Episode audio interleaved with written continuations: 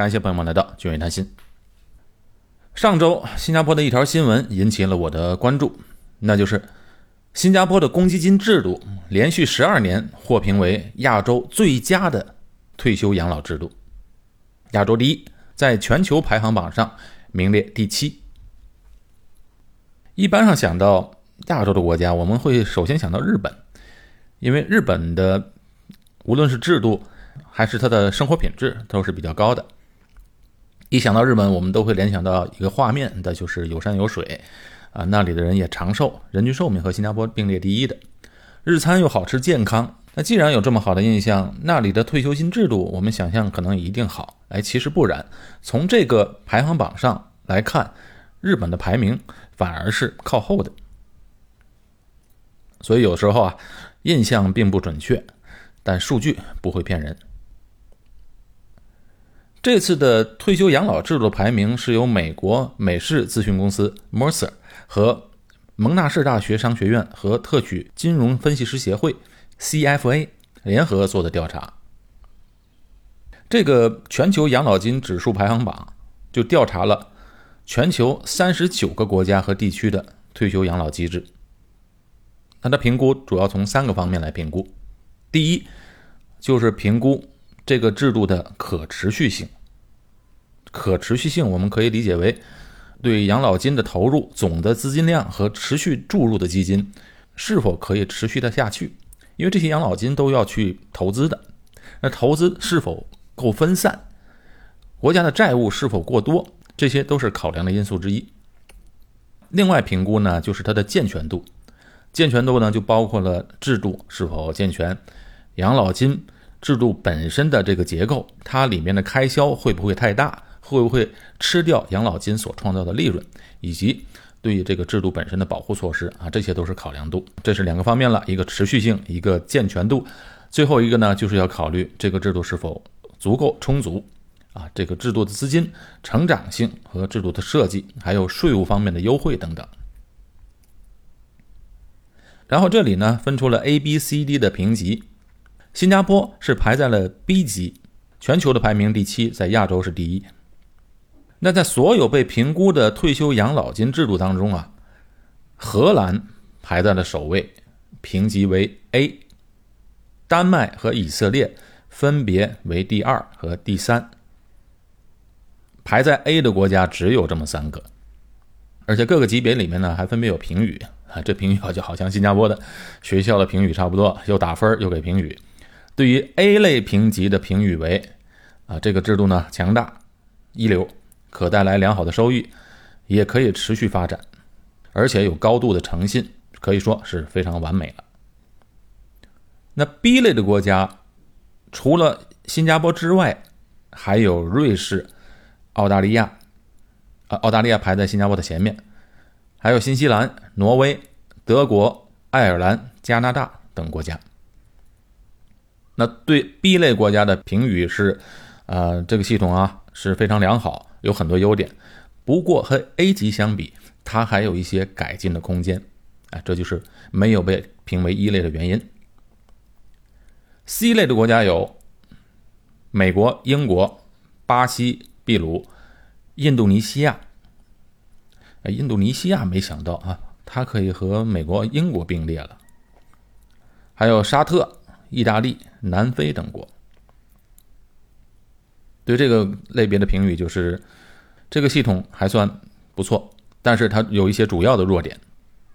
如果没有改进这些弱点呢，其有效性和可持续性将受到质疑。最后一类就是第一类，第一类的国家有阿根廷、墨西哥、中国、印度、韩国和日本。我一开始没想到的是，日本啊。竟然排列在最后这个级别，排名垫底的是泰国，泰国排在第三十九名。为什么只统计了三十九个国家呢？那很显然，这三十九个国家的退休金制度还比较靠谱。那三十九个国家以外的国家的退休金，哎，那也就不用看了。当然啊，数据就是一个数据，大家呢是可以把它当做一个参考数据来看，但是数据呢也不能说明一切。其实不管数据如何，在自己生活的地方退休那是最好的，因为人嘛都离不开自己生活和工作的地方。哎，经常有人会觉得，哎，等老了去国外一些地方比较适合养老、生活成本比较低的地方去退休。啊，但其实这种想象的是好，但却不实际。首先，去其他的国家退休，比如现在很多人想去马来西亚退休，但事实上，首先这个他的退休成本其实并不便宜，那边的平时基本生活费并没有想象的那么便宜。而且作为外国人，你到了那边，首先要买房的问题，在当地买房呢，肯定是要买到一定资金量以上的一些房产才行。而且，退休最大的开销其实就是医疗嘛，医疗呢在那边也不能享受医保，所以各种事情都不方便。而且两年前还做了一期节目，提到了在那边买当地的房产的一些弊病。其实两年过去了。我当时所说的，现在基本上都成为现实了。很多人在那边买房，确实吃了亏。我们有时候去国外看到房产啊，就觉得哇，这里的房价真便宜。可是这个便宜呢，你要看跟谁比。你在马来西亚买的房产，或者在新加坡买的房产，一定会一定要和当地的房产来比较，这样做对比。因为和两个不同国家的房产来比较，那毫无比较的意义。好，以前还有人经常会讲到，到了，呃，欧美一些高福利的国家，到那些地方去退休，那比较好。其实呢，这里是有个误解。不管哪个国家的退休金呢，都是靠政府设计的，靠人们平时工作积累起来的。你说政府发的那个钱呢，其实那不是退休金，那是救济金。没有一个健全的退休金制度是国家白白给钱养老的。如果真的是白白给钱养老，那显然这个制度肯定也持续不下去。退休啊，它首先它不是一个国家的责任，退休也不是别人的责任，退休一定要是自己负责的。而且现在退休的观念也更新了，退休并不是以前想象中啊，退休之后就待在那儿什么都不做，整天打发时间，那是在以前。现在的人们的人均寿命越来越长，根据这数据来推断，现在新加坡三十多岁的人，将来他们的人均寿命会接近九十五岁。如果六十五岁退休，难道要打发时间三十年吗？所以，上帝给我们这么多时间，这样的寿命绝对不是让我们这么去浪费的。我们人类呢？其实啊，就是不能闲着。你想想，我们人这一生所做的事，其实就两件事一个是为自己做一些有用的事儿，另外一个就是为别人做一些有用的事儿。但这别人也包括家人，包括朋友。如果真到老了，即便是有条件有能力，天天让你去游山玩水，不出几个月，人也会疯掉的。所以，新的退休定义啊，应该是永不退休。永不退休其实并不是说一辈子要劳作、一辈子辛苦的工作，不是那样的。其实，永不退休的概念就是你永远不能停止去做事，不管是为自己还是为别人。因为人是不可能不做事的，不做事那人就是要疯掉、要傻掉的。所以，永不退休的概念呢，就是其实退休呢。也不用等到一定的时间点。现在退休的定义就是早一点。如果人们在财务上自由的话，那就可以早一点做自己喜欢的事情，更有价值的事情，而不是仅仅为了生活而去工作。我们应该努力的去实现这样的一个状态。其实几个月之前，我在节目中就提过退休的这个历史啊。今天。我们再来深入的讲一下。其实，在人类几千年的文明史上，关于退休的说法啊，其实仅仅是不到一百年的事情。哇，几千年和这一百年来比，所以这个退休呢，可以说是一个偶然事件。在一九二七年之前，是完全没有退休这回事的。当然，我们现在看这个退休呢，退休金是一个理所当然的事情。但仅仅这不到一百年前是完全没有这回事为什么会有退休的概念呢？其实主要是和土地有关系。以前供给人们所有的都是土地，工业革命之前，人们都是有土地的。有土地的人，他所有自己的需求都是从这片土地上来的，总能产出一些粮食出来啊，供给自己。如果有余粮呢，还能卖出去。现在也是，现在全世界大部分的农民是没有退休金的。但是后来到了工业革命之后，人们就进入工厂工作了，整天忙忙碌碌和机器打交道。从前呢是靠天吃饭，现在是靠谁吃饭呢？靠老板吃饭，靠技能吃饭。工人们工作肯定能获得温饱，但是也不会有多富裕。而且人们已经丧失了土地，只能靠去打工吃饭。一旦干不动了，真的是没饭吃了，这就带来了很多社会的问题。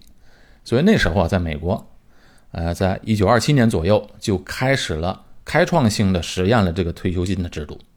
在当时呢，这个制度堪称完美，工作时有收入，到老了干不动了还有退休的生活来源。工业革命又带来另外一个变化，就是人们都拥到城市了，这时候男人们都要去工厂上班。可是到了工厂上班的工资呢，也不是多富裕，因为离开了土地，人们的消费也增加了。以前很多不需要花钱的东西，现在都需要花钱去买。那这时候呢，妇女们就需要上班来补贴家用了。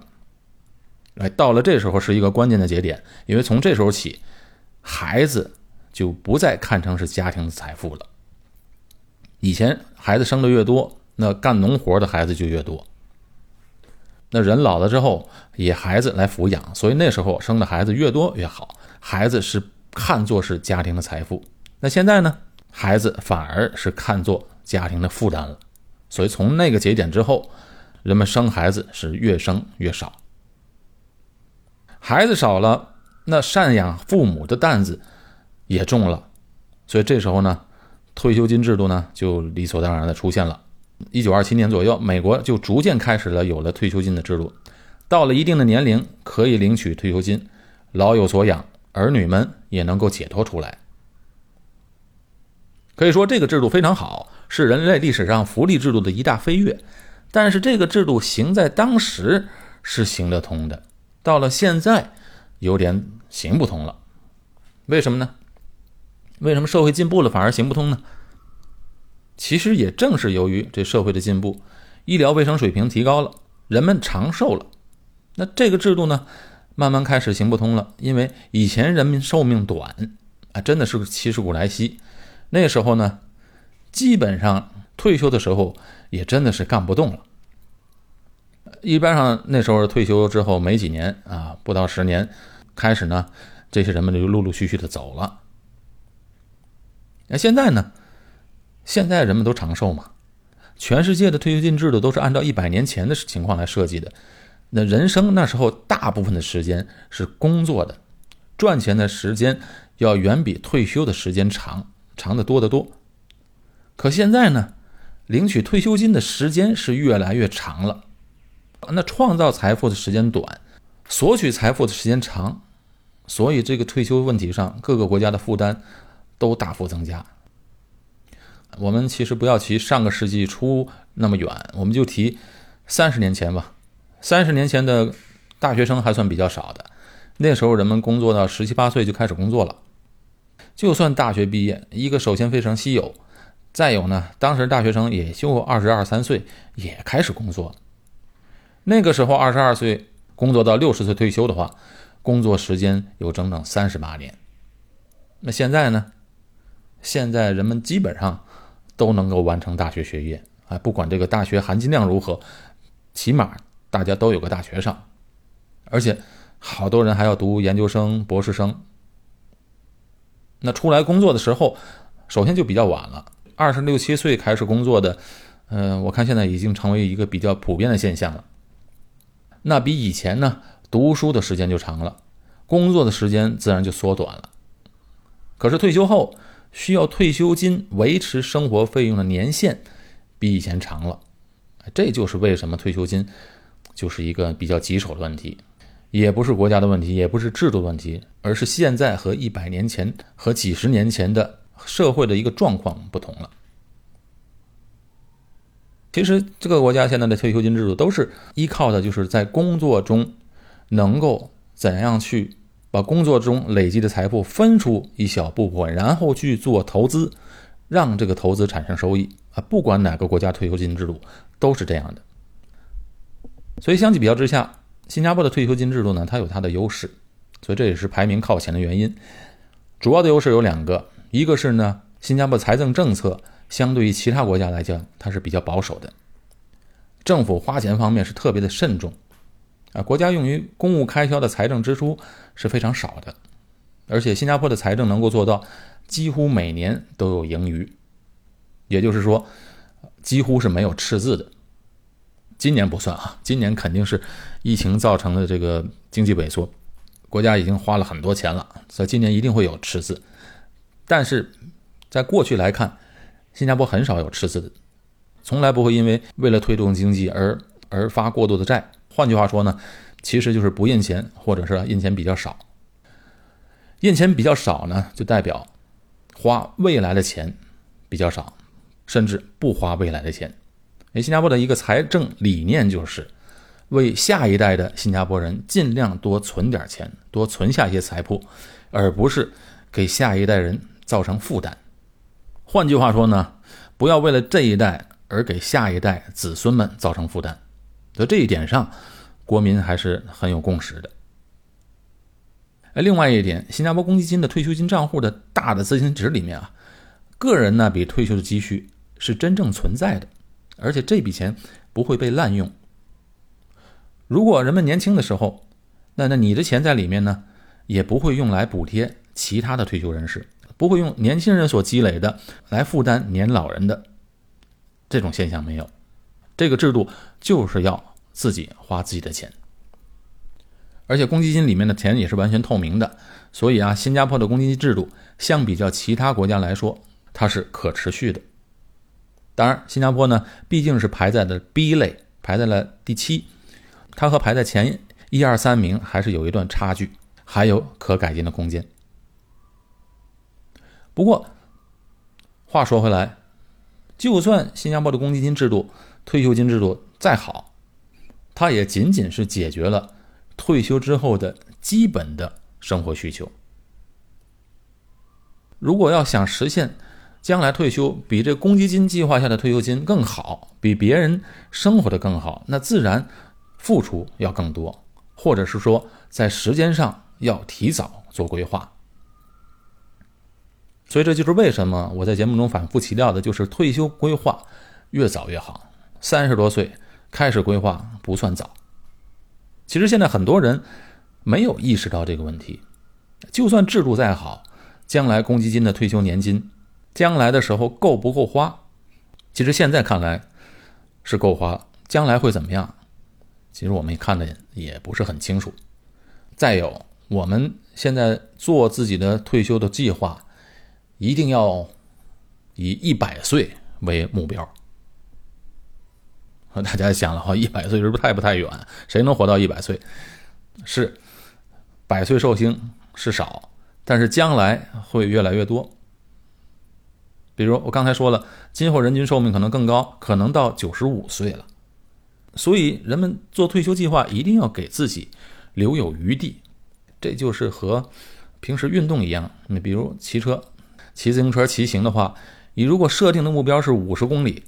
骑到四十公里的时候，你就累得已经不行了，很可能就完不成这五十公里。但是你的计划是八十公里的时候，那这五十公里啊，这目标很轻松就能达到。所以你的目标够长远、够大的话，那你一定能实现或者接近这个目标。再有呢，除了公积金制度要好好利用之外，也一定要有一些其他的补充规划。也不能完全依靠公积金制度退休。这公积金制度啊，刚才说了，只是提供一个基本的需求，是给我们的是一个基本生活费，英文来讲就是一个 paycheck。但是，如果有人想要退休时更充裕、更能够享受人生的话，那也要有一张 play check。所以也要做一些高增长、大幅超过通货膨胀的规划才行。两个计划互补，那就非常完美了。所以做规划目标一定要设定的高一点，要涉及到一百岁，给自己留有余地，不然将来不够花的话，那可就成为别人的负担了。好，那今天的节目就到此结束。我是高俊伟，在新加坡，我们下期节目再见。